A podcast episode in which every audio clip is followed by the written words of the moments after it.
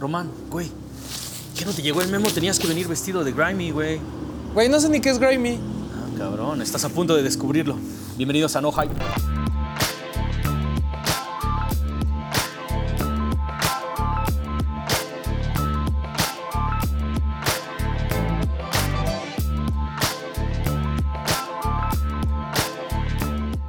Ah, ya ve, tío, ahora sí, mira. Mire. ¿Eh? güey. Me dijeron, ah, ¿cómo que no conoces? Ajá, sí, sí. ¿Cómo de que no? Mira, ahí te va la bendición, padrino. ¿No?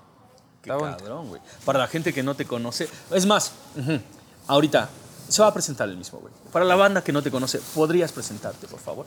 Yo soy Nordin Scat y actualmente soy el distribuidor de Grimy para México. Ah, perro. Ajá, sí, sí. Nordin, eh, eh, ¿te puedo decir Nordin? ¿Cómo te, dice, cómo te dicen tus amigos? Nordin, Nordin, venga, Nordin. ¿Qué? ah, primero, ¿de dónde viene la marca? Porque yo he, visto, yo he visto un montón de cosillas y sabía que era como de España, pero después descubrí como que también hay en diferentes lugares. ¿Cómo está todo el grind de, de Grimy? realmente Grimy viene de España, de una ciudad, eh, bueno, de Madrid, pero de una parte de Madrid que se llama Vacia Madrid. Y realmente la marca ahí es donde nace. Nace con tres personas, que es Rafa, eh, Pablo y Booth, que sería el diseñador, que sería Ivan Watson. Y realmente empieza con una colección como de seis, ocho camisetas y de ahí se dan cuenta que es una bomba. Esas camisetas se, se hacen en un local de 20 metros cuadrados y de repente se ven abrumados porque vuelan. Vuelan, vuelan, en serio. En serio, así literal. ¿Cuál, ¿Cuál fue? De inmediato creo que um, desde el nombre te das cuenta de qué va la onda, ¿no? ¿De dónde viene el Grimy? Grimy realmente, eh, como bien lo dice muchas veces en su que es Burning and Losing, eh, su intención es algo como muy diferente, muy de la calle, como bien dice Lima también que Grimy nace de la calle, para la gente de la calle y hacer cosas para la calle. ¿Topas ese pedo? Exactamente. La definición, yo diría la definición de lo que es el streetwear. Claro. ¿Qué- ¿En qué año fue cuando empezaron a hacer playeras?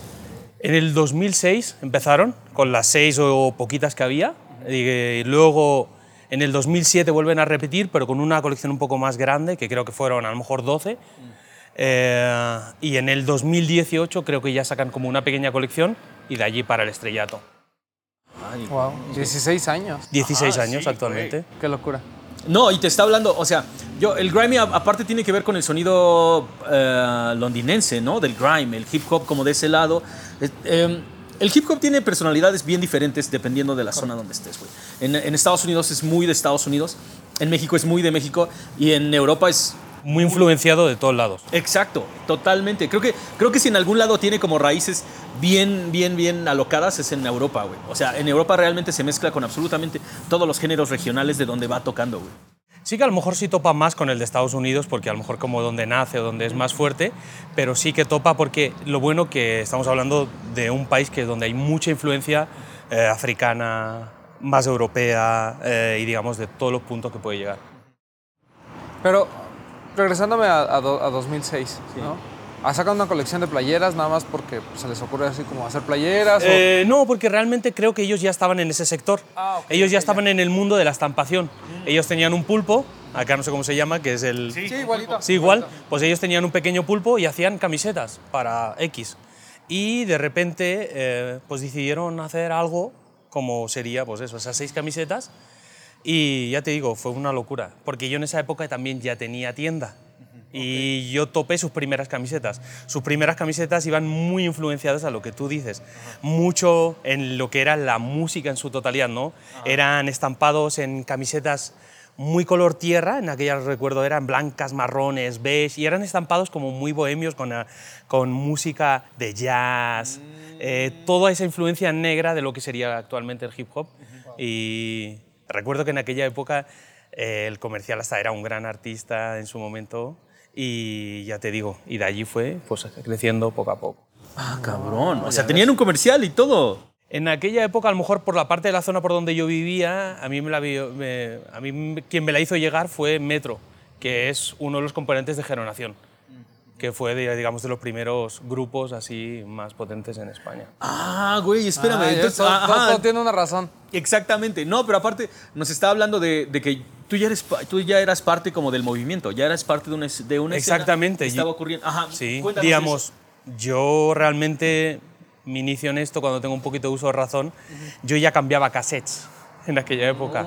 Digamos, eh, llegaban súper poca música y nos la íbamos enviando, nos íbamos intercambiando CDs de música, ¿no? Sí, yo ya pertenezco a esa escena desde hace muchos años. Cuenta que yo la primera, mi- realmente yo soy solo el distribuidor, ¿no? Pero yo, digamos, mi- cuando hizo el cambio aquí a México, quería seguir con algo a lo que yo ya era aferrado, ¿no? Y es el mundo del, del streetwear, de la moda, el hip hop, etc. Y yo en el 2003 abrí mi propio negocio, que era una tienda de hip hop, que era en aquellas épocas. ¿Y qué vendías? Eh, cuando yo abrí al inicio, todo lo que ha desaparecido a día de hoy. Clench, Echo, Fat Farm, Miles. O sea, to- toda Vinilos, música. de- todo lo que era hip hop, exactamente. Yo vendía, pero no, realmente no vendía, sino hacía algo que me gustaba, porque era algo que o era seguir estudiando o hacer algo que, a lo que tú podías invertir y trabajar. Y invertir todos mi- mis ahorros en crear mi tienda. Ok, ok, ok, aguanten. Vamos a seguir hablando de hip hop porque esta es la base absolutamente de, todo, todo. el pedo. Entonces, mientras en Estados Unidos estaban desarrollando como a su misma manera, a Nueva York hacía lo suyo, la costa este hacía lo suyo. Cuando, cuando todo el sonido llega a España, creo que fue cuando comenzó toda la movida española, los violadores del verso. Solo lo este, solo, Ajá, ¿cómo, cómo Generación, CPV. ¿cómo estaba esa onda allá? Sí. Eh, ¿Cómo estaba la escena en ese momento allá? La verdad que allá era como un poquito que cada uno hacía lo suyo y era diferente sonido absolutamente. Digamos, a lo mejor en Madrid sí que estábamos más influenciados por todo lo que sería la escena americana y porque a lo mejor también era la capital y llegaba muchísima más información y la gente que volaba, pues volaba allí y podía llegar más, ¿no? Porque en aquella época era impensable que un chaval de barrio pudiera viajar a Nueva York o pudiera... Era imposible, ¿no? Estamos hablando de... eran otras épocas. Pues la gente, todo el material que se hacía era súper underground. Digamos, yo te paso esto, tú me pasas esto, eh, vamos a ver si podemos dar un concierto para los amigos en el parque o podemos reunirnos en una sala de un amigo o en un local. Era otro ambiente, era amor por lo que, por lo que te gustaba. Qué cabrón. Ah, y eso es justamente una de las partes más importantes que se nos está olvidando absolutamente a todos. Cuando eres parte de una comunidad, tratas de hacer las cosas, a veces tienes que hacerlas prácticamente por el amor al arte Claro. y sin esperar ni un solo peso de retribución, ¿no? Entonces, toda la movida estaba creciendo y decidiste armar una tienda. Toda la movida estaba creciendo y ya había gente en esa época potente. Por ejemplo, existía All Stars, que a día, día- que a día de hoy existe, que es del propietario Santi, de aquí le mando un saludo. Eh, y fue de- de las primeras tiendas, a lo mejor un poco de mi zona, de donde yo vivía en Barcelona. Y yo decidí armar una tienda porque era lo que me gustaba y lo que a mí me apasionaba. Y ya no era trabajar, sino era hacer algo que a mí me gustaba. Y armé una tienda hip hop. Mi primera tienda te ocupaba, era en una galería, digamos, donde había pequeñas tiendas y tenías que entrar para poder verla. Y estamos hablando de una tienda de 20 metros cuadrados. El sueño.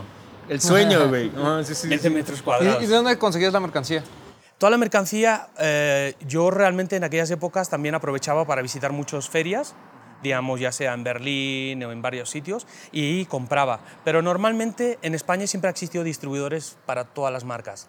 ¿Vale? Sí, sí, la distribución ha sido muy potente.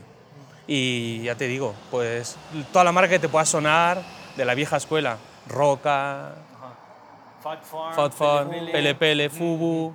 Entonces, digamos que estabas.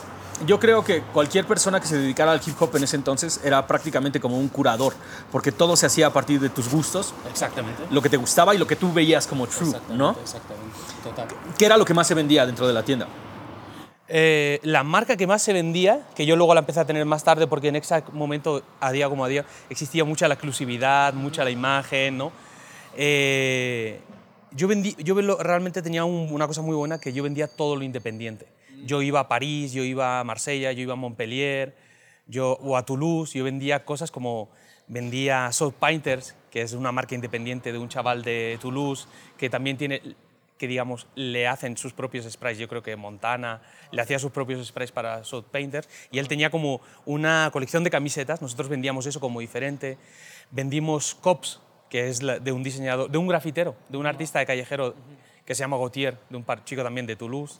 Intentamos conseguir como lo más diferente, además de vender pues lo típico, Fat Farm, Roca, Sirveni eh, y todas esas marcas, pero sí que intentamos vender como lo más exclusivo, lo que era diferente y atraer un poco como la diferente cultura que teníamos alrededor. Claro. Porque sí que nosotros en esa zona, por lo menos donde yo vivía, estamos muy influenciados por el sur de Francia. Nosotros íbamos muchísimo a Marsella, muchísimo a Toulouse, mucho lo que sería a Montpellier y intentábamos consumir eh, porque ahí sí que por alguna parte iban un poco más avanzados a nosotros, ¿no?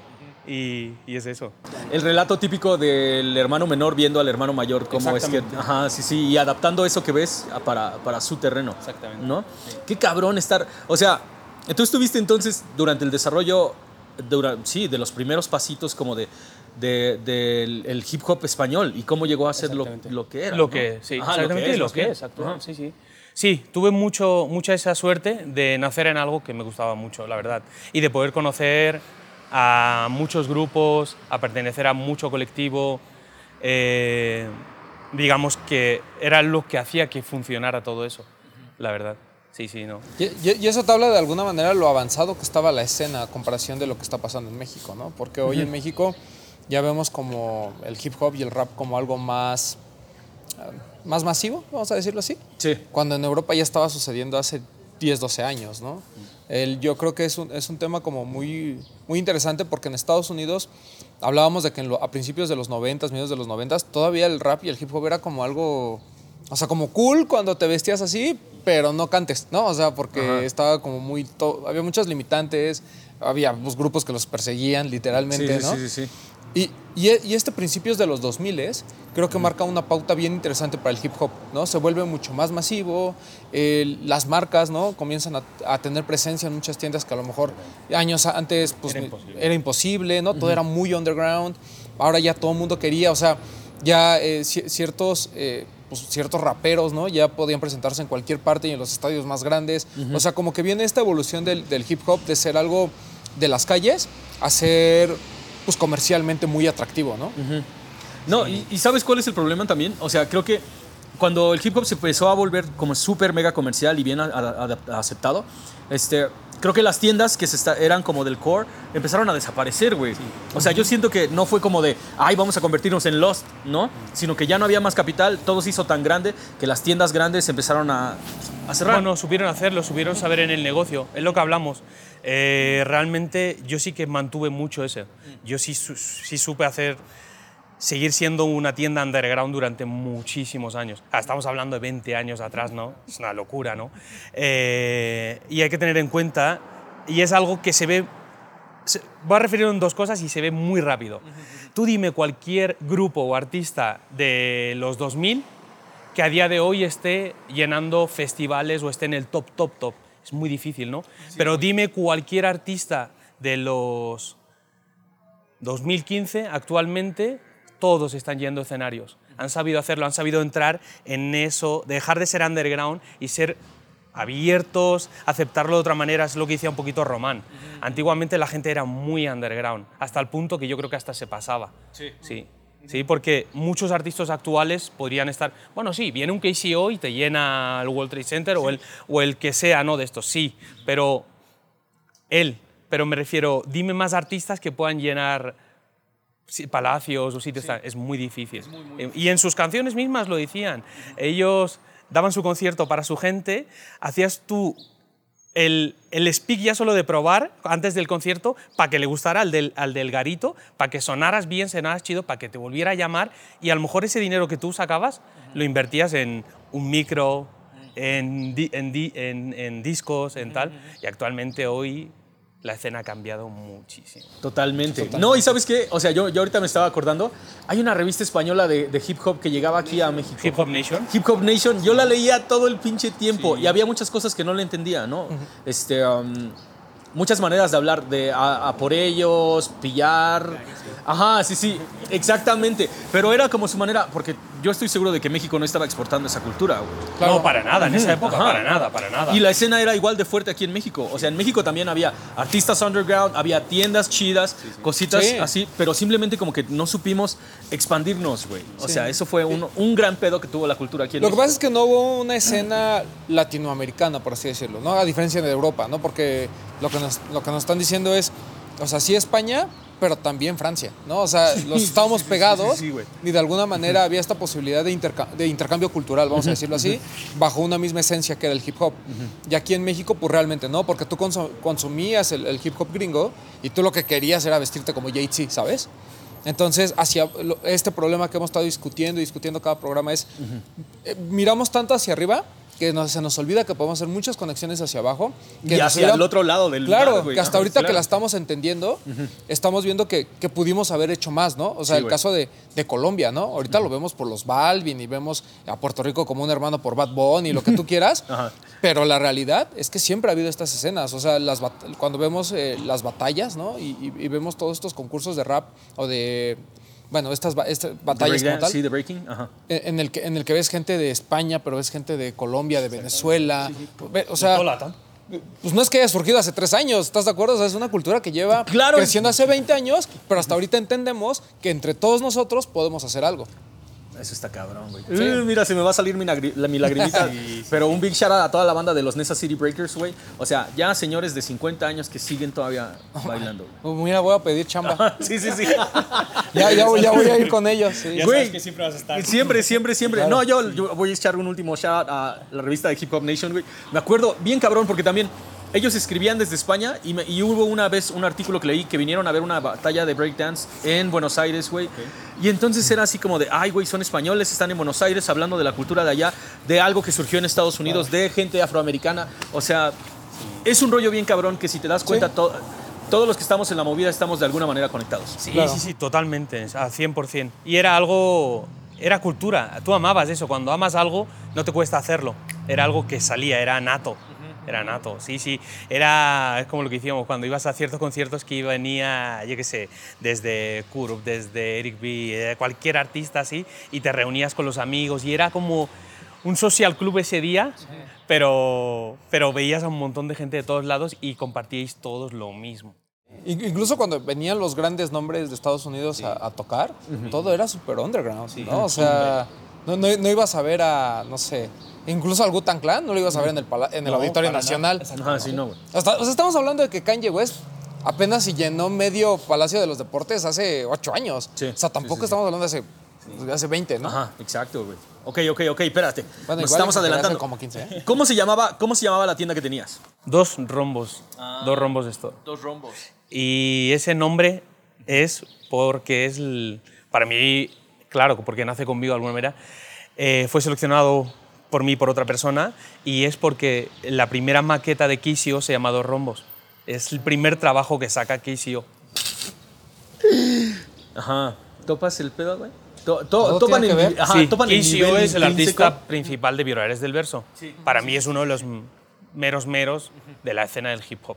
No, exactamente. Y estamos hablando de absolutamente toda esta movida, exactamente para situarlos dónde empieza todo esto. Correcto. ¿No?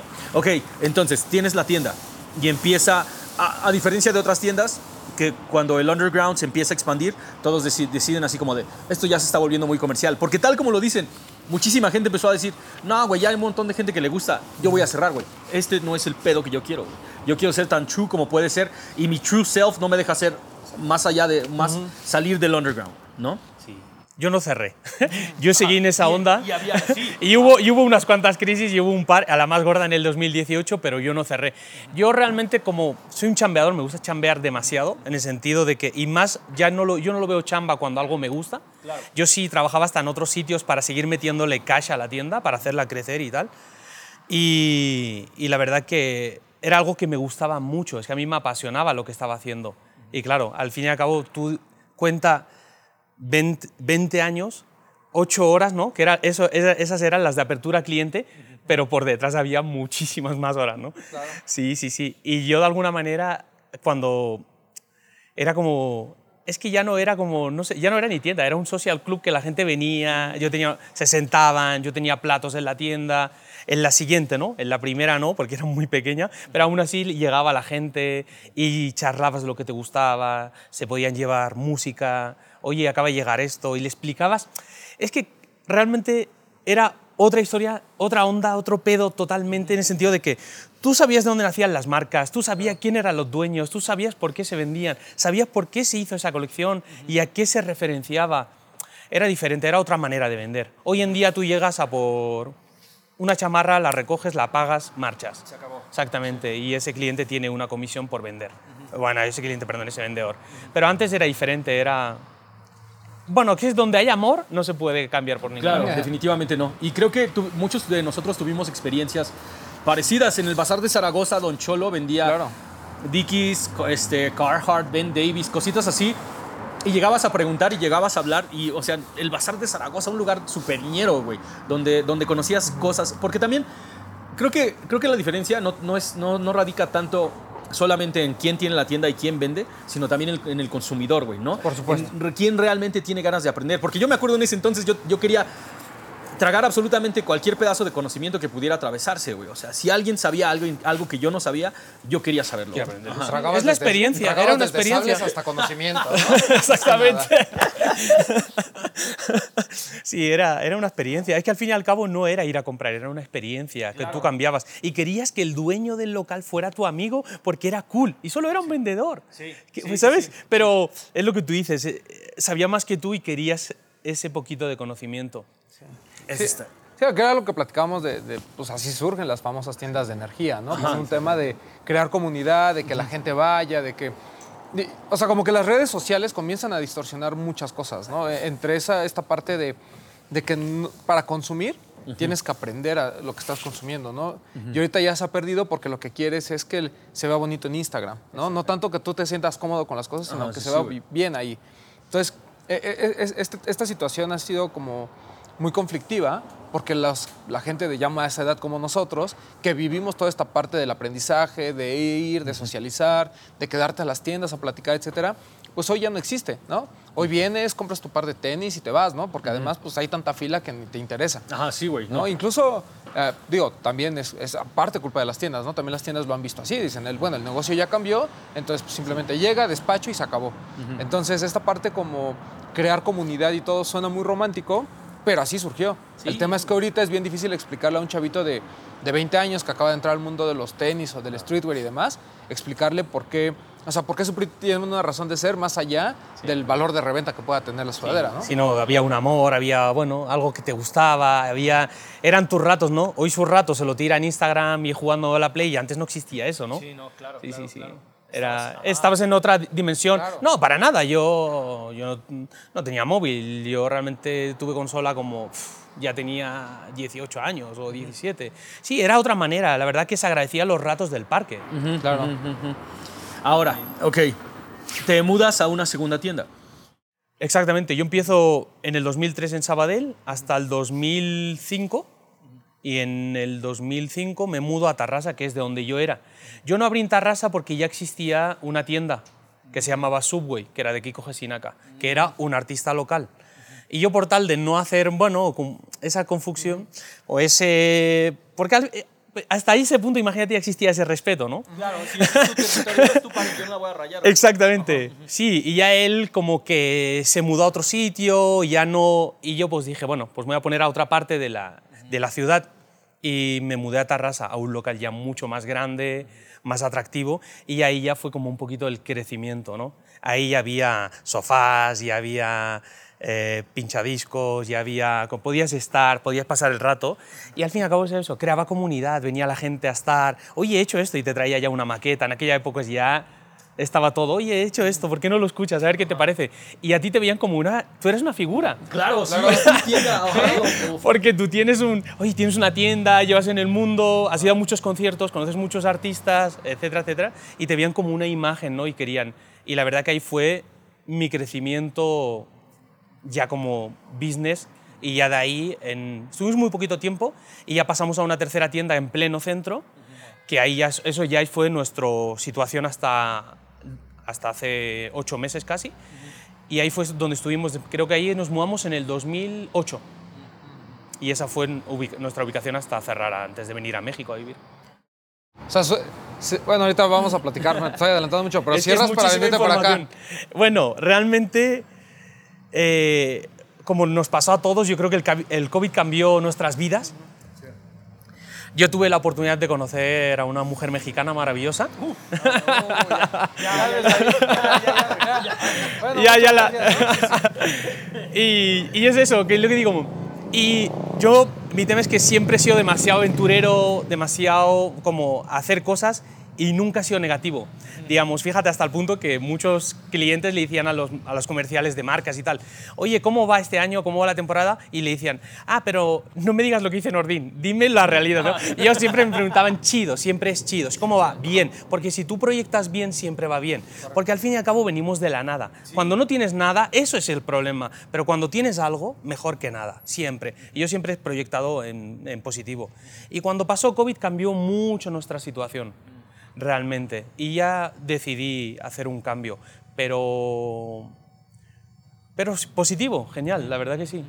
Pero ya llegaremos a eso. Pero- Hombre, sí, ya con- te enamoraste de una mexicana, ya la vida te cambió. Ya, Sí, ahí ya sí, con sí. el- ya que me- enamoré ya y Sí, Ya y en la, en la nueva ubicación realmente ahí ya fuimos potentes, porque en el 2015 yo me asocio con, con otro, con un chico, porque siempre he estado solo, y en esa época me asocio porque ya había un crecimiento de lo que estáis viviendo actualmente, de lo que sería el mundo del calzado, el mundo del retail. Pero en aquel, en aquel momento era el amor al coleccionismo, al calzado. No era compro algo porque lo lleva Travis Scott o no compro algo porque... Y yo en aquellas e- épocas ya hacía fila para comprar calzado. Y bueno, conozco a una persona que se dedica, él sí él, él era revendedor, y nos fusionamos y le cambiamos hasta el nombre, pero sin llegar a quitárselo, quitarlo de dos rombos, sino eran dos rombos fusión al over sneaker. Y ahí empezamos a hacer hasta, bueno, hacíamos un, un sneaker fever, pero era nuestro over sneaker en el 2015. Que ese es otro mundo, otro mundo.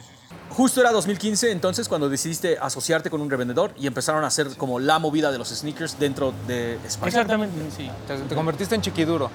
Y ahí sí, ahí ya pasé de nivel, ahí ya, ya, ya llevaba la funda. Del, del, del hierro, pero sin llevarla. llevaba ya solo la funda. sí, pero eh, al fin y al cabo, cómo funcionaba de otra manera, es lo que venía diciendo. Cómo te gustaba, eh, ya estabas en el juego, para ti era algo que era fácil, pero porque ya en Europa ya se hacía. Digamos, en Holanda tienes el Sneaker Nest, tenías en, en Alemania también eventos, en Francia, ya había, digamos, para nosotros era, digamos, hacer algo más que nos gustaba y eh, la verdad que fue un éxito, un éxito rotundo en sus inicios, porque también ya en esa época también había otro, otra pareja que ya hacía lo mismo, pero en Madrid. Pero nosotros lo hacíamos en Barcelona. Exactamente. Que además había pues, tiendas interesantes en Barcelona, ¿no? Estaba 24 quilates y Limited Editions. Sí, exactamente. Digamos, esas son como las mero meros y luego estaba el- otra de las tiendas así más potentes, pues era el Full Looker, el que estaba en Portaferricha, que tenía el Hoops. Al fin, el fin y al cabo ahí llegaba todo lo más exclusivo. Eso era lo chido y lo bonito de ir a comprar unas Chicago y eras el... Había dos personas más. Y podías comprar, podías comprar todas, no una, todas. O, las que querías, pero comprabas una. Al fin y al cabo, en aquella jugada, a lo mejor sí hasta veces comprabas dos porque una era para ti y una era por tenerla. Porque nunca sabías, porque era tú como tu pasaporte a otra cosa, ¿no? Claro, claro, claro. Sí, porque uno te Un urge, cambio. uno te urge ponértelos y el otro es, es ajá, una moneda Era de tu cambio. pasaporte, era una moneda de Sí, cambio. claro. Cuando ibas a otro evento o cuando venía gente de Europa o de, digamos, de Alemania, de Francia, y tal, era un para poder intercambio. Oye, te doy esto, me das esto. Eran otras formas, otra Claro. manera. Eran otros tiempos. Otros tiempos. Es que también, y te habla exactamente del peso cultural de cada una de estas piezas, güey. No estabas pensándolo como una moneda, sino más bien es un paro de carnales para alguien de más de la comunidad, de, o de, o de otra comunidad en otro lado que va a venir a mi comunidad de este lado, güey, y vamos a hacer un trueque sobre No, hombre, no. Yo te voy a explicar una, eh, una cosa que me pasó. En... Yo no llegué a comprar un par en concreto que no tenían la talla y un compañero, como era la última, la compró y era mi talla. Eh, no te miento, me la regaló. Me regaló el par, que era mi talla, y yo no lo pude comprar y él me lo regaló. Con esto te lo digo todo.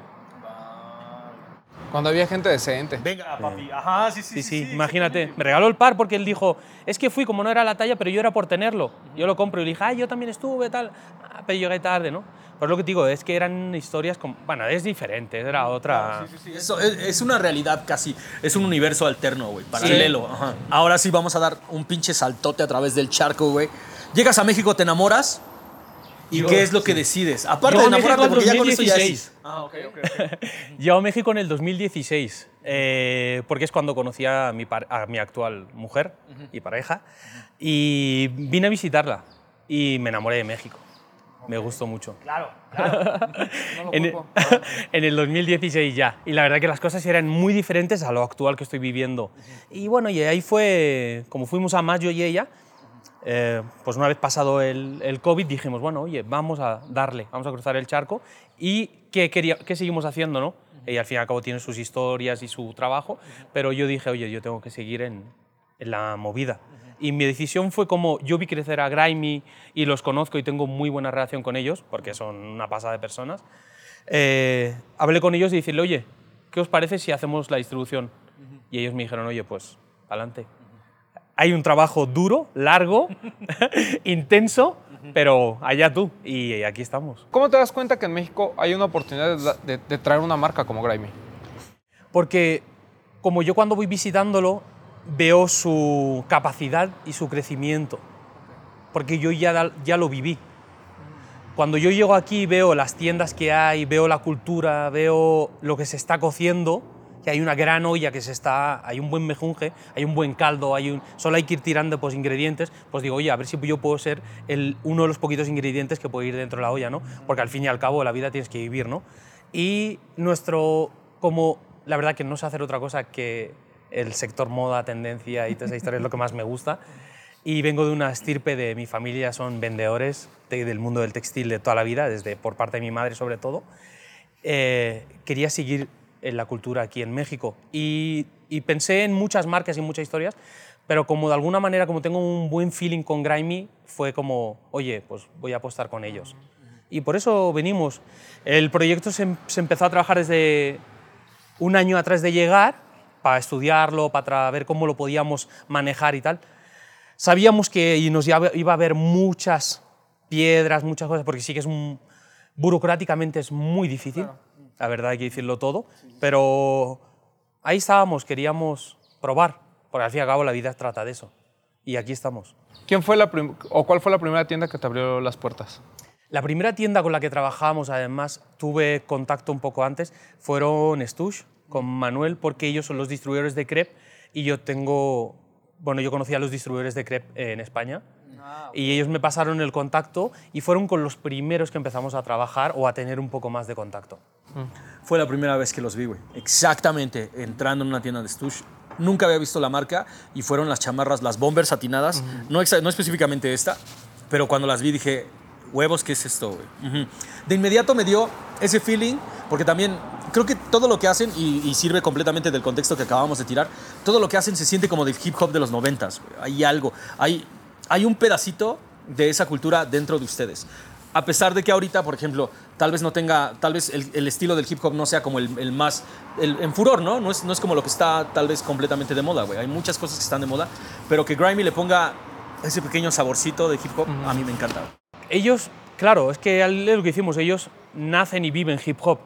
Digamos, fíjate, cuando ellos de alguna manera, como si nacieran, eh, los artistas locales y más potentes de Madrid, en aquella época grabaron Vida Grimy, eh, que es, fueron unos cuantos temas, y había, estamos hablando de Chulito Camacho, Fia Boy, Darmo, Pablo, que es uno de los integrantes de la marca, y crearon como una movida, una revolución, una, algo, es que además se llamaba Vida Grimy, ¿no? Es, tenías que vivirlo, tenías que, que creer en ello y tal, no sé qué. Y yo creo que también es el amor por lo que ellos hacen y es donde ha llegado, sin más.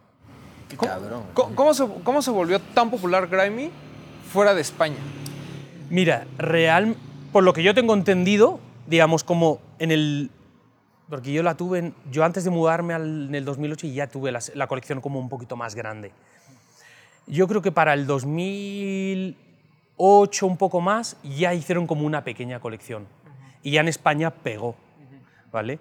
Y luego yo creo que de ahí en adelante, como al fin y al cabo ya hay una facilidad de viajar y de salir, eh, la gente empieza a ver la G con alas, porque ese es el logo original. Empieza a ver una cosa como muy underground, muy diferente, muy marcada, y te puedo decir que vendían eh, muchísimas camisetas de ese logo, muchísimas. Y de alguna manera yo creo que cruza el charco cuando conocen al distribuidor alemán, que es actualmente su ya buen amigo y también como su mayor es donde se vende muchísimo más. Y ya de ahí de Alemania, pues para todos lados. Japón, Emiratos Árabes, Dubái en concreto, eh, Rusia. Eh, o sea, lo, pregunto porque la primera vez que platicamos, justamente decíamos esto, ¿no? De que Grimy es, sí está en España, pero mucho de su público, digamos, está justamente en, Dubái, está en Alemania, o sea, están países que dices, pues no hay una conexión ni de idioma, ¿no? O sea, ¿cómo puede ser? Sí. No, porque al fin y al cabo, ¿sabes la conexión cuál es de Grimy? Eh, les gusta la calidad del producto, les gustan los diseños, les gusta la interpretación de cada colección, porque cada, cada colección tiene su historia, su granito, y yo creo que el amor que hace todo para que Grimy funcione, porque actualmente eh, Rafa y Pablo son integrantes y siguen trabajando día a día, son los primeros que entran y los últimos que salen. Yo creo que cuando haces algo con mucho cariño, con mucho amor, pasas de vender pues 100 camisetas a vender 140.000 en muy poco tiempo. Claro. Ahora, ¿qué es lo que conlleva tomar la bandera de la distribución? Me imagino que no nada más es como de, mándame 10 cajas y veo, las abro y veo qué hago, ¿no? No, no, no, para nada, para nada, para nada, porque al fin y al cabo de alguna manera ahora estamos descubriendo cómo funciona el país, cómo trabaja, qué cultura hay, ¿no? Y vemos que sí que hay muchísima fusión, ¿no? Muchísima colaboración, muchísimo trabajo y tal. Nosotros realmente para incursionar en el país lo que hicimos fue coger eh, parte de dos colecciones de dos años diferentes, en ese momento fue 20 y 21, porque es cuando llegamos, llegamos hace dos años así, pero realmente al 100 estamos trabajando desde hace ocho meses y eh, la idea era como vamos a poner semillitas y vamos a ver que la gente responda. Y sí ha sido difícil, ¿no? Porque, hasta, que, porque aquí en México todo va por conexiones. Súper conexiones y tienes que empezar a soltar brazos, a soltar manos y a conectarte, ¿no? Y que realmente no vean que solo eres un güero, ¿no? Que es así como me llamaba, sino que vean que, oye, es Nordin, si ya te ponen un nombre, te identifican, te ponen como oye, es un chavo que viene de España, pero viene a trabajar, es de puta madre, tiene background, sabe hacer... Y esa es la intención. Y la verdad que sí que nuestra idea es posicionar la marca tal como está en otros países y se lo merece. Porque es que es nueva en México, pero en el resto lleva 16 años trabajando. Y ya no hablemos de solo lo que ellos hacen, ¿no? sino de todas las colaboraciones que han llegado a hacer. Ok, estamos hablando de que les debemos. A Grimy le debemos 16 años de, de, alcance. O sea, de, que, de que Grimy ya, lleva, ya, ya va adelantado por 16 años y nosotros apenas nos vamos a corretear, güey, a ver qué podemos. Eh, es que parte de esto que, que, platicamos un poquito al principio, ¿no? O sea, estamos tan enfocados en, en, ver qué sucede en, Estados Unidos y, estamos. O sea, lo, lo, contábamos hace algunos ayeres, ¿no? Que ibas al Sneaker Fever en 2018, 2017, la gente iba disfrazada de Baby de Supreme, ¿no? Disfrazada, güey. Claro, o sea, incluso, eh, incluso el high pisting nos llegó tarde, ¿no? sí, sí, bien tarde. O sea, ya, la gente ya no estaba como utilizando todas estas marcas y de repente todo el mundo disfrazados, con todos Supreme o todos Babe. Entonces yo creo que ahorita es, un, es, un, gran momento para que le demos apertura a estas nuevas marcas, ¿no? O sea, que son nuevas para nosotros, cabe aclarar, ¿no? Eh, lo platicamos con la gente de Undergold, lo hemos platicado incluso con marcas locales, lo platicamos con True hace, hace unos programas. O sea, creo que el tema de México es un país muy raro porque hay muchísima oportunidad, hay dinero, ahí están los spots, pero el consumidor por alguna razón se queda un pasito atrás, ¿no? O sea, como que quiere pero no quiere, ¿no? Es así como de, bueno, ¿y por qué voy a pagar por una chamarra un poco más de lo que pagaría? Si en Instagram, pues, no, no, el, hashtag eh, GrimeyMX no, no, es tan famoso como hashtag Supreme, ¿sabes? Ah, o sea, como que hay, hay un... Hay, hay algo en, en, todos estos enlaces que no está permitiendo que el consumidor se abra a arriesgarse a una marca que lleva muchos años, que tiene un legado, que a lo mejor puede ser incluso mucho más cercana a nosotros, pero que como no la vemos en Instagram, eh, eh, pues no, no- no nos parece, no nos parece cool, ¿no? o, o lo suficientemente cool, vamos a decirlo. así. Pero porque la nueva era funciona así. Es que la nueva era es redes sociales, que lleva mi amigo, que no lleva, y yo quiero funcionar así. Porque no tenemos como un... Es lo que hicimos, no es una cultura, no es un amor, no es por no sé qué. Pero tú aparta a ese niño de eso y dile... eh, oye, el juego tal que tú... Y te sabe, le ama, le mama el, el- el- el juego, el no sé qué, y muchas cosas así puntuales. Pero me refiero cuando se, se- se refiere al mundo del street, es lo que, quiere, lo que tiene el artista grande, lo que, lo que tú decías un poco. ¿Y, y cómo, ah, ¿Y cómo vas a hacer para contrarrestar justo esta parte? ¿Cómo lo voy a hacer? Estamos, eso, estaba, es para el nuevo, hay un proyecto para, la nuevo, para el nuevo año y es lo que realmente estamos trabajando, que es, vamos a trabajar con artistas, vamos a estar en las redes más presentes, vamos a intentar a ver si em, hacemos como que ese consumidor nos llegue por esos medios que él tiene tan al abasto y que realmente se pueda enamorar de la marca y pueda decir, oye, voy a comprar esto, ¿por qué? Porque me gustan sus diseños, me gusta su cultura, me gusta su calidad, me gusta su producto, ¿no? Ya no solo porque lo lleve fulanito, pero lo bueno como va a pasar eso porque a la que te vean algo que tú estés roqueando, te la van a chulear, porque es muy diferente. Y al chuleártela ya se van a involucrar a decir, oye, ¿dónde está? ¿Dónde la puedo encontrar? Etcétera, etcétera. Esa sería la jugada. Y la verdad que es un trabajo largo, pero yo creo que lo vamos a poder hacer. Sí, es un trabajo largo y, y es como escoger el camino difícil y después decir, ok, este es el que quiero caminar. No, porque, ok, ya dieron los primeros pasos. Ya han estado en diferentes sneaker fevers, ya han estado en... en al- va- ¿Han ido al de, a algún otro? Al Dejando Huella, A Fuego Barrio Fuego del Barrio. y dejando huella también. Ujú. Ok, ya se están empapando de ese pedo. Pero, o sea, incluso en esos lugares te das cuenta de que la gente a veces va más por un par de tenis que por una chamarra. En su total, totalmente. Estoy Ajá, sí, sí, o sea... Van a por tenis. Claro, claro. Entonces, ¿cómo le vas a hacer para ganarles a esos? Creo que, o sea, el consumidor mexicano, sí, eh, eh, todos compramos, güey. Todos, compramos. Si ves una chamarra que te gusta, la vas a comprar, cueste lo que cueste. Eso no importa, güey. Sino que simplemente, como dice Román, es un, es un pasito que nos cuesta muchísimo dar, güey. Yo creo que ahora también estamos cada vez más presentes en más tiendas. Cada vez estamos más presentes con, con ciertos artistas. Eh, donde estamos presentes tenemos una gran ventaja que todo el mundo que llega somos la marca principal que le gusta. Somos como la marca diferente. Y además el mismo cliente te lo está diciendo. Y se está reflejando también en las ventas de las tiendas. Eso quiere decir que también ya la gente va a empezar a interesarse, porque sí que el nuevo proyecto para el año que viene es ir a la par con España. Actualmente no vamos a la par porque sí tenemos un stock con el cual estamos jugando, pero porque no sabíamos cómo iba a funcionar. ¿no? Es lo que dice, nosotros estamos haciendo esto por amor, no estamos haciendo esto por una gran monetización o hay, una, hay un gran partner detrás. hay- exacto, no. hay un gran, gran co- conglomerado que Sí, ya te nada, nada, números, nada, ¿sabes? nada. Estos son pequeños números de una persona enamorada de algo que le gusta mucho y dando gracias que una marca tan potente y por la amistad que se tenemos que nos apoyen de esta manera y nos dejen trabajarla. de Stush corrieron, más bien, ¿cómo llegan de Stush, que es una boutique re- literalmente nueva, relativamente nueva, donde sí hay un tráfico bien chingón de extranjeros, Álvaro Obregón, ahí en, en- es En la Roma. En la Roma. En la heroica colonia Roma. ¿Cómo llegan hasta Lost, güey? Que es el pináculo del street, del Claro. sneaker game en México. Pues, ah, digamos, topo con Camilo va- co- con llamadas telefónicas desde hace muchísimo tiempo, pero sí que eh, como andan en mil proyectos y en mil cosas, fue muy difícil no vía teléfono, eh, pero tuvimos en, creo que fue en Dejando Huella, no se me olvidará, que estábamos ex- ex- exhibidos y él apareció porque justo teníamos al lado otra marca nacional, eh, eh, Machina, eh, la igual que fue un placer conocer a Antonio y Linda. Y, y allí justo él, cuando ya se acercó y nos vio, nos presentamos, eh, oye, este es Nordin de Grimy.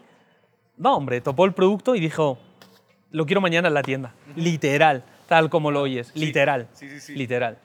Eh, Y así es como, bueno, empezamos a trabajar y les llega que actualmente lo tienen. Llegamos a lo que sería plataforma y, y llegamos a trabajar con ellos. Y te habla exactamente del por qué te tienes que estar moviendo de un lugar a otro, güey. Muchas veces, sí, las redes sociales y las conexiones se hacen inmediatas, ¿no? Pero también no se hacen realmente con el sabor que deberían de tener, güey. Es muy diferente aventarte un like en Instagram a, a decir, déjame ver la chamarra que traes puesta y, y- y de inmediato saber que la necesitas, güey. ¿Me Claro. entiendes? No, y, y y también el tema de los eventos, ¿no? Que a veces a- a- justamente hablamos de los conexiones. eh, y es donde conoces mucha gente. Literal, sí, y más, en- y más cuando apareces de la nada. Pero fíjate que he tenido situaciones tan extrañas. Sí, consumo mi producto y lo intento llevar lo máximo posible. Y he tenido gente que me ha parado, ya sea en el centro o en tal. Oye, eh, me da un poco cosa, pero me, me gusta tu camiseta, me gusta tu chamarra, me gusta no sé qué, ¿de dónde es? Porque eh, me dicen, lo principal que me dicen es que es diferente. Es diferente. Y ahí pues les digo, oye, pues no, ya estamos aquí, somos españoles, acabamos de llegar. Sí, sí, ese era de esa, venta, ¿no? esa era nuestra labor de venta, ¿no? Sí, ya fíjate que hasta ahora, actualmente ya mucha gente ya empieza a toparla. Mucha gente está... Y claro, hemos llegado y aunque quieras o no, no sé, eh, Adam Cruz ha vestido la ropa y nosotros no le hemos enviado ni hemos patrocinado. Ahí llegó y se compró. Eh, casi parte de la Homegrown Mafia, digamos. a ellos los he visto. Sí, y un montón de artistas que llegan, por ejemplo, a, ya sea, a muchas tiendas y les topan y lo compran y lo llevan. No, no, y les encanta. Eso está muy cabrón. Por- porque además creo que también si estás mucho dentro del círculo de hip hop, ¿no? O sea, es una marca que, que se te viene a la mente de inmediato, ¿no? O sea, es como... es como la marca no norteamericana por excelencia en el mundo del hip hop. Que repito, o sea, a nosotros todo nos está llegando un poco tarde, pero siento que, que por eso también ves a muchos artistas dentro de la escena que la están consumiendo sin ningún problema, ¿no? Es así como de, ah, obvio, porque pues no sé quién en esta Europa o ahora que fui de gira en Europa o no sé, la vi, ¿no? O en el Instagram de los artistas que yo sigo que están allá, güey, o sea, usan Grimy, ¿no? Es lo fuerte, es que todos los grandes esferas así de top la topan porque o- de una manera o de otra han ido a España y han podido ir a las tiendas o han podido ir a, a lo que sería el, donde tenemos la central o lo que sea y se sorprenden. Digamos, imagínate la misma charla que yo estaba teniendo el otro día con Alemán y me dijo, es que nosotros ya estuvimos en España y estuvimos en la tienda y la ropa es chida, la calidad es increíble y me gusta muchísimo. A día de hoy tengo el producto que compré, no sé si en el 2016-2017, que estuvieron. Ay, güey, ok, ok, ok. Espé- Espérate. Este, Palabras grandes, ¿eh? Ujú. No, palabras grandes totalmente, güey. O sea, te habla exactamente de algo que no solamente tiene un legado cultural, sino también que lo tienes en tu closet por generaciones, güey. Que al final de cuentas, yo creo que ese es como uno de los sellos y una de las cosas más importantes por las que yo compro una prenda es porque yo sé que en seis años lo voy a tener, güey. Que en seis años Sí. me va a seguir Bueno, pero era lo que pasaba con las viejas, con las old dirty marcas de alguna manera. Era lo que pasaba con Roca, era lo que pasaba con GC. Ahora, ahora realmente, y Grammy se basa en eso, no es pronto moda, es marca de colección. Hacen preventas de temporadas con una colección, con un pensamiento, con una idea, y te venden un producto de alta calidad. Y esa es la intención, que te dure el producto, que compres algo que te guste y que lo puedas llevar, llevar, llevar y llevar porque te, te gusta cuando lo estás roqueando. Claro, por que, que eso es lo que a veces se nos olvida, ¿no? El tema de la calidad, ¿no? O sea, está bien bonito que el print es- se, se vea cool, ¿no? Pero si te dura tres lavadas, pues no tiene ningún sentido. No, no, no, está cabrón, güey. Y luego que mi vieja azota mi ropa en las piedras contra el río, güey, para lavarla, o sea, Ya está, no, ya no, no, ajá, sí, no, no, no me dura absolutamente nada. Ya, ya, ya valiste. Pero fíjate, si al fin y al cabo, como decías antes, si queremos llegarle a la nueva era, ya es fácil, ya le podemos llegar. Imagínate, te explico, porque eh, hemos tenido a Eladio Carrión en la tienda. Estamos vistiendo a Anuel, que digamos, más movimiento que toda esta gente, ¿sabes? Nadie. Ah, no hay, no hay. Es- o sea, realmente ahorita la movida latinoamericana es, es lo, que, eh, lo que exportamos absolutamente a todo el mundo. Latinoamérica ahorita está en el top de la pinche cultura popular. Claro. O sea, hay que aceptarlo. Entonces, no veo por qué no, todos podríamos beneficiarnos de ese pedo. Y también nos refuerza el, el pensar que lo que estamos haciendo desde hace años, el- como de, güey, lo estás haciendo bien, no, lo estabas haciendo muy bien. Nada más no te estábamos poniendo atención, pero ahorita te estamos poniendo atención. Entonces, ahorita sorpréndeme. ¿Con qué va a sorprender Grimy a la Ciudad de México? en intentar estar en los máximos puntos posibles, porque sí que vemos que el, el consumidor mexicano quiere topar la marca, quiere tocarla, quiere saber el fit, quiere tal, porque yo creo que llegaremos en un futuro larga que compren online porque estarán contentos, ya saben, como te pasa con cualquier otra marca. Pero, y el futuro es, mi intención, poder llegar a colaborar con algo o con alguien y poder hacer a- algo local. Eh, no podemos hacer algo tan inmediato como se hace aquí, porque sí se consume esa colaboración muy rápida, pero también se desgasta muy rápido. La colaboración dura el día de la presentación y a la semana ya nadie se acuerda. Digamos, Grimy no funciona de esa manera. Grimy sus programaciones van, digamos, quiere que se haya una colaboración y esa colaboración dure toda esa temporada y funcione. Y ahí hay un proyecto que se va a estar trabajando y esa es la intención. Y si el día mañana podemos poner una- un punto de venta propio, que eso ya sería pues... el- Estaría muy cool. Un flagship cool. en la Ciudad de México. Yo no lo veo muy lejano. Yo, yo creo que así como está funcionando la marca y con el, ex- con el exposure que está teniendo, güey, o sea, de nuevo, los que tenemos que alcanzar a la marca somos nosotros. La Claro. marca ya tiene 16 años eh, haciendo cosas Sí, el que va chingonas. Ajá, somos. sí, sí, o sea, nosotros somos los que tenemos que alcanzar. Sí, pero fíjate lo que te digo. eh, México está ahora en el momento. Yo creo que Latino, como Latinoamérica, bueno, México es Norteamérica, pero como punto, desde que yo estoy aquí, lo que estoy viendo, creo que México está chingón, como dicen ustedes. México está ahora actualmente, por lo que yo veo, increíble. Están- hay muy buenos diseñadores, hay muy buenas ideas, muy buenas historias. Pero no sé si se topa por la forma de ser de las personas o tal, pero sí que como un poquito te pongo la piedra, tal no sé qué, yo hago esto, yo, ¿sabes? Pero no, hombre, no, yo creo que México actualmente es como potencia y puede llegar a ser potencia, no solo en mundo street, sino en Ajá, galería, en muchas cosas. La verdad que estoy sorprendido y me enamora. Me recuerda a mi Barcelona, me recuerda a lo mejor cuando iba a Londres, me recuerda cuando ya a ciudades potentes. Es una ciudad potente, la verdad. ¡Oh, mira! Es que la gentrificación te quita, ¿no? O sea, te gentrificas, pero eres cosmopolita al mismo tiempo. ¿no? O sea, obviamente ahorita creo que, digo, a lo mejor ya estamos tocando otros temas, pero la verdad es que la Ciudad de México se ha convertido y, y- y nos está afectando lo que siempre quisimos ser, ¿no? Es- esa comunidad en la que hubiese de muchos países, que la gente quisiera venir para acá, no solo de turista, que se quedara, que formara raíces, ¿no? Porque es lo que sucede en las grandes ciudades. Tú, en Barcelona, bueno, ni se diga, ¿no? Pero Nueva York, en- incluso en otros puntos fuera de, de Estados Unidos, de fuera de ciudades, ha- hay- las ciudades grandes se destacan por eso, ¿no? Que, que es la, es la gente que vive ahí. multicultural la. Y- exacto. Entonces, México está convirtiendo en eso. En el Inter, pues obviamente hay, hay muchos problemas que tienes que resolver. En el como Inter ciudad. vamos a pelear, Román, carajo, güey. En el, Ajá, en el- en el exactamente. Inter es muy probable que Como deje de vivir en la dice Roma. ahorita la gente de Nueva York, yo soy de Nueva York, así que tú no vayas a Nueva York, güey. Ajá. Sí, o sea, la gente de Nueva York no vive en Nueva Ah, York, no sí, vive en sí, Manhattan, ¿no? o sea, vive en Nueva Jersey. Ajá. Igual aquí, ¿no? Va a llegar un momento en que a lo mejor los que vivíamos en la Roma, digamos, ay, pues prefiero rentar mi departamento bien caro y irme a otro lado. Ajá. Pero el tema es que eh, en, en lo que esto se, se estabiliza es donde empieza a haber muchas oportunidades, ¿no? lo, lo platicábamos con marcas como Salomon, por ejemplo. O sea, realmente las tiendas tienen Salomon porque el consumidor es alguien que no es mexicano. Entran los europeos y dicen, güey, quiero Salomon, ¿no? Birkenstock. Eh, O sea, todas esas marcas que nosotros pues vamos muy retrasados para alcanzarlas, encuentran, ¿no? Y los New empiezas a ver. mismo. New Balance. Pero lo empiezas a ver en la calle, ¿no? Empiezas a ver a la gente usando Grimy, empieza la gente utilizando New Balance, usando Salomon, y ya te empieza a traer la cosquillita a ti también, ¿no? De, ah, caray, ¿cómo este güero me va a venir a enseñar cómo vestir aquí en mi ciudad, no? Exactamente. ¿Cómo Nordín va a venir? Pero- No, no, no, para ¿Cómo va a venir con ese nombre a enseñarme cómo vestir? no, yo traigo algo a aportar a la cultura local, porque la cultura ya está muy rica, es lo que hablaba antes. Esto ya es un caldo que se está haciendo muy bueno. Simplemente es tirar un poquito, digamos, vamos a tirar de momento, yo ya llevo la G, pero me gustaría que todo Grimy estuviera en este caldo. Quiero que Grimy sea algo que identifique el mexicano como, oye, no es una marca española, es una marca ya integrada en el país como México. ¿Por qué? Porque me apoya, porque me ayuda, porque no sé qué, porque hace esto, porque hace lo otro. Esa es la intención de la marca y como estamos, queremos instalarnos en el país. Ajá, que le da la vuelta absolutamente a todo lo que siempre decimos.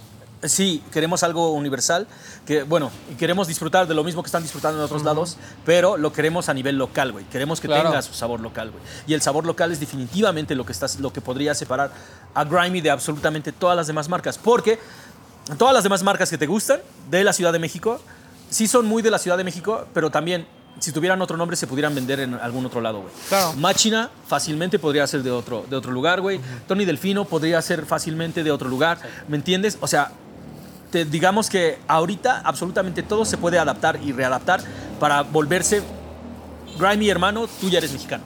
Claro, ¿Me entiendes? En- en- totalmente. o sea, resumido en ese pinche pedo, güey. Ahora, ¿cuál es, el, ¿cuál es el principal, o sea, la piedra más grande que tienen que, que saltar para poder tener un espacio de retail en la Ciudad de México? Eh, yo creo que a la que crezca un poquito ya el, más el movimiento del consumidor que quiera el producto, poder poner una señora flagship y con el concepto actual latino, ya que no solo sea una flagship, sino que sea un punto, que la gente pueda estar, que los artistas puedan llegar, que podamos crear dinámica, ¿no? Digamos, qué es lo que pasa en nuestras tiendas en, en, en, España, en España. Por ejemplo, en tienda puntual, por ejemplo, en Madrid tienes una half pipe donde puedes llegar a patinar, donde puedes llegar a estar. ¿no? Eh, la gente que visita la tienda nuestra del centro puede llegar a la tienda del centro, pero vienen los artistas a estar, vienen a dialogar, vienen a tal. ¿no? A día de hoy también existe Grimy TV, que entrevistan a los artistas, entrevistan a la, a la gente que llega del extranjero también que pueda vivir una experiencia más. Y se hacen en, en- ya no solo en flagship sino se hace en el headquarters donde se hace todo.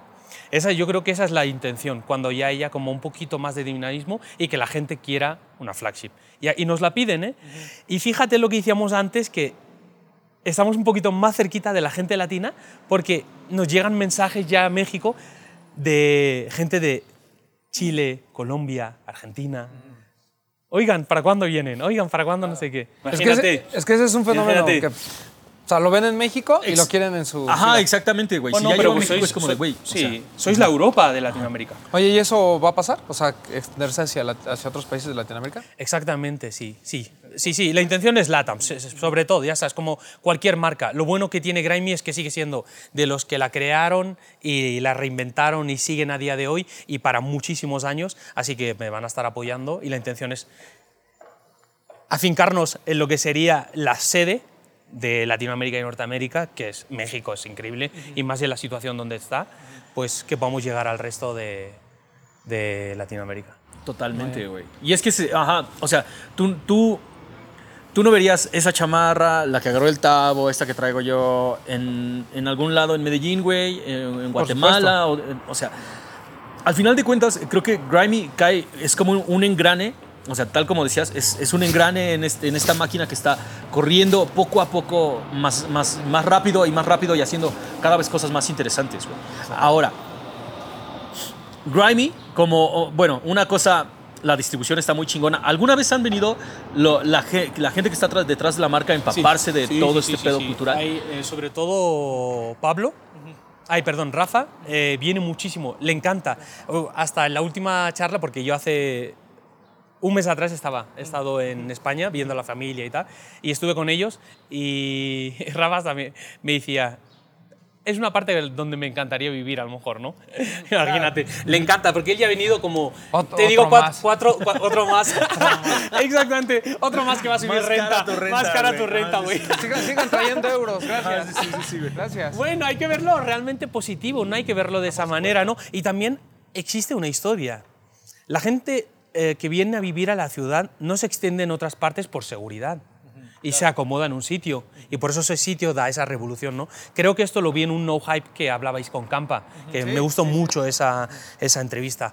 Eh, ese ya es otro pedo totalmente, pero si estuvieran seguros y podrían volar, yo creo que mucha gente viviría en, en otros espacios y sería como un esa, por equilibrio. Sería No, un equilibrio en este. Morelos, es- bueno, que Morelos está súper hot, pero, o sea, ¿me entiendes? De que de, que de repente. Ujú, sí, vamos. Vivir en todos lados, vivir en todo, en todo, en todo, pero ya es otro pedo totalmente. Pero es lo que te decía, que Rafa le gusta muchísimo y ha venido muchas veces y conoce mucho México. Pues que así es. Si queremos que vengan las marcas grandes, pues tiene que venir el consumidor también. Claro, ¿no? totalmente, güey. O sea, te- pero te habla exactamente de que la gente no es extraña a lo que está pasando aquí, güey. Y tener, y tener un, un conecte realmente aquí, as- así que te diga, güey, mira, esto y esto y esto es lo que se consume Claro. y así es como tiene que llevarse. Porque, o sea, ¿qué tan difícil es hacer una estrategia para el mercado latinoamericano? Y luego, esa estrategia se segmenta, así como de, esto, esto es el plan para México, este es el plan para Colombia, este es el plan para Argentina. No, pero fíjate, eso es lo que yo te decía. Es que, claro, y yo mira con todo el background que llevo, de vender, de tal, de trabajar, de vender marcas, de, porque casi todos son pre- preseleccionar un producto para un cliente que tú vas a vender, pero eso era fácil porque ya conocías la marca y ya habías trabajado, pero cuenta que yo tuve que hacer un proyecto nuevo para un país que no conocía, que no- y todo el dossier a lo mejor de 20 hojas o 30 que yo hice, realmente lo tuve que tirar a la basura cuando yo llegué a México. Porque no tiene nada que ver con lo que yo pensé. Nada, porque todo funciona diferente.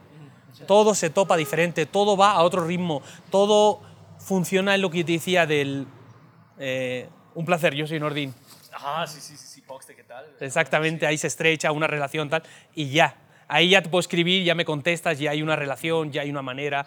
Y es eso, ya llegas, ya te están viendo en las escenas, ya te están viendo en los eventos, ya, y esa es la manera. Y realmente como nos adaptamos, nos estamos adaptando a este nuevo proyecto y ahí le estamos dando, no hay, no hay pedo, hay que, hay que venir a trabajar. Actualmente, ¿en dónde podemos encontrar Grimy?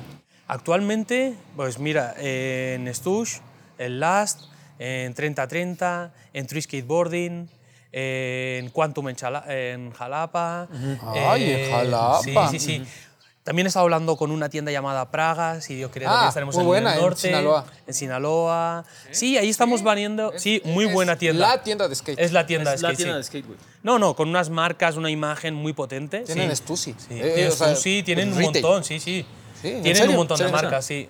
Y, y la verdad que sí, porque quiero llegar a hacer el concepto que, que se hace en Europa. Y que aquí la gente sí lo hace, pero lo hace con eh, lo que tú dices, el miran arriba, ¿no? Voy a Estados Unidos y compro eh, tal marca porque la traigo aquí, para... pero no, yo quiero realmente estar en todas las tiendas porque hay posibilidad de estar en todas las tiendas y poder vender sin pedo, sin pedo. Sí, además, le tienes que acercar el producto a la gente, ¿no? Lo que ya nos platicaba. O sea, a la gente le Totalmente. gusta verlo. Eh, totalmente. Y he mandado muestras a las tiendas locales, muchísimos, y todo feedback es, oye, esto está increíble, esto está increíble, pero estamos teniendo una temporada a lo mejor un poco más baja, vamos a esperar. No ven, el que ha apostado y ha visto el futuro de la marca, no hombre, todo el mundo que ha comprado le ha ido súper bien.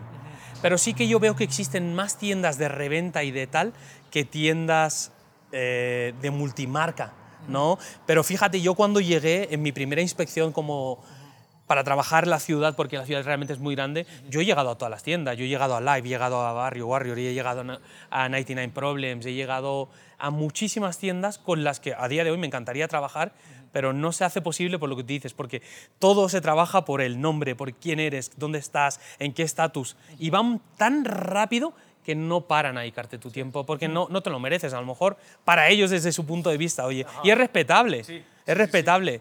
Por eso te digo que ahí está, por eso vamos ese, saltando esas piedras, como tú dices. Es que el chilango trabaja a mil por hora, güey. O sea, tú no te detienes. Por eso es que, o sea, la cultura del taco tiene, es- tiene un contexto muchísimo más grande que solamente chingarte un taco. Es, es- vamos, es, tengo 20 minutos porque ahorita tengo que seguir trabajando, güey. O sea, todo, todo, nada, absolutamente nada se detiene. En ese sentido, tiene muchos, mu- o sea, tenemos como una onda muy como de Nueva York, güey, de que, o sea, no, no me estorbes en la, en la banqueta, güey, ¿me No, entiendes? y- y Yo voy caminando para Y allá. es que tenemos una cultura muy cortoplacista. ¿no? Esa Sí. es la realidad. Sí, o sí, sea, sí, sí, sí. Sí, pero teniendo en cuenta que ahora es el hype del sneaker, no vas a vivir toda la vida del sneaker. Ah, no, no. Por eso te digo, ni vas del sneaker ni de la marca de moda. Vendes, tú creas tu clientela. Tú no quieres al revendedor, no quieres al tío que solo viene a comprar para vender, no quieres solo al tío que viene para otra cosa, no. Tú quieres, es lo que hablábamos antes, ¿no? Que era lo que hacíamos antes. Tú quieres crear una cultura. Tú quieres comprar una colección y saber que cuando estás comprando esa chamarra, no, esto es para Gabriel porque ya tengo, ya tengo el cliente. Voy a comprar cinco, pero ya tengo al otro cliente. Hay que crear porque al fin y al cabo todo pasa. Lo que queda es la situación de donde está esa tienda, el agente que trabaja y el que te atiende, ¿no? Por eso realmente yo fui una tienda multimarca. Yo trabajé con marcas desde que inicié hasta que, por ejemplo, se dejaron de vender o desaparecieron o seguían trabajando y seguía trabajando con ellos. Yo he tenido marcas con las que he trabajado desde que empecé. Yo he trabajado, por ejemplo, Dickies durante mis 20 años de historia. Trabajé Eco hasta que desapareció. Trabajé Fat Farm hasta que desapareció. Trabajé Sirven Miles hasta que desapareció. Y entre esas iban apareciendo, lo que decíamos, marcas puntuales, iban apareciendo cosas de diseñadores, pero eso es el, el sazón de la tienda, de traerle algo chido al cliente que lo prueba, uh, esto está rico, pero ya. Esto fue una colección de un, de un DJ o de un escritor, pero aquí eso no existe. No, no existe. Y tú dirías que entonces ese es un área de oportunidad. Al 100, total. Eh, hay que, yo creo que llegará el, es que claro, yo hablo de mi punto de vista y, y ya cuando entro a una tienda yo veo muchas cosas que no veo una persona normal, ¿no? Veo que, es lo que te decía antes, que estamos en tantos proyectos que es como como enciendes una cerilla. Tú enciendes una cerilla y tiene un consumo de tiempo, y ese consumo de tiempo es corto. Y al final, si tú le sigues manteniendo, ¿qué pasa? Te quemas. Exactamente. No te interesa. A ti te interesa poner una mechita y estudiar el recorrido, pero voy a poner una bomba, no voy a poner Voy poner una bomba. Y esa bomba se va cociendo y se va haciendo porque no, no llega si pones una bomba. Porque la cerilla tú solo haces así, se enciende. Y es muy rápido. Pero para ponerla tienes que estudiar, tienes que hacerlo. Y creo que, al fin y al cabo, eh, cuando llevas tantos años y tienes una tienda que tiene, eres una imagen, tienes que seguir en esa historia de retroalimentar a tu cliente. Lo, lo platicábamos, o sea, por eso, digo, no, no quiero hablar por Humilde todas. opinión, ¿eh? Pero- No, no, y- Totalmente, no, ¿eh? y yo, y yo co- coincido contigo. O sea, creo que, por ejemplo, es, lo, lo vemos con Kit, ¿no? O sea, Kit surgió como una tienda de sneakers, pero la idea de ese güey siempre fue: yo quiero hacer una marca, ¿no? Entonces empieza con Kit and Atrium, ¿no? Se va metiendo, se va metiendo hasta que, hasta que crea un imperio.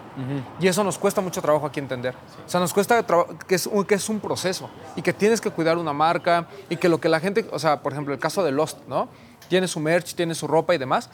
pe- Pero, o sea, posicionar una marca también cuesta mucho trabajo. Y es Muchísimo. un proyecto de muchos años, o sea, Muchísimo. no es de la noche a la mañana. Sí. Entonces, creo que eh, en, en casi todos los retailers o en, mucho- en muchas marcas aquí en México cuesta trabajo entender que las cosas son un proceso, ¿no? Es así como de, o sea, ¿por qué voy a perder el tiempo en un proceso de 10 años que puede ser una bomba cuando puedo tener varios cerillitos al mismo tiempo y generar dinero? Está bien, pero a la par, ¿no? O sea, si algo Ronnie nos, en- nos enseñó es que puedes hacer las dos al mismo tiempo. Consúmete los cerillos para que vayas poniendo el varo a y esta haciendo bomba. tu bomba.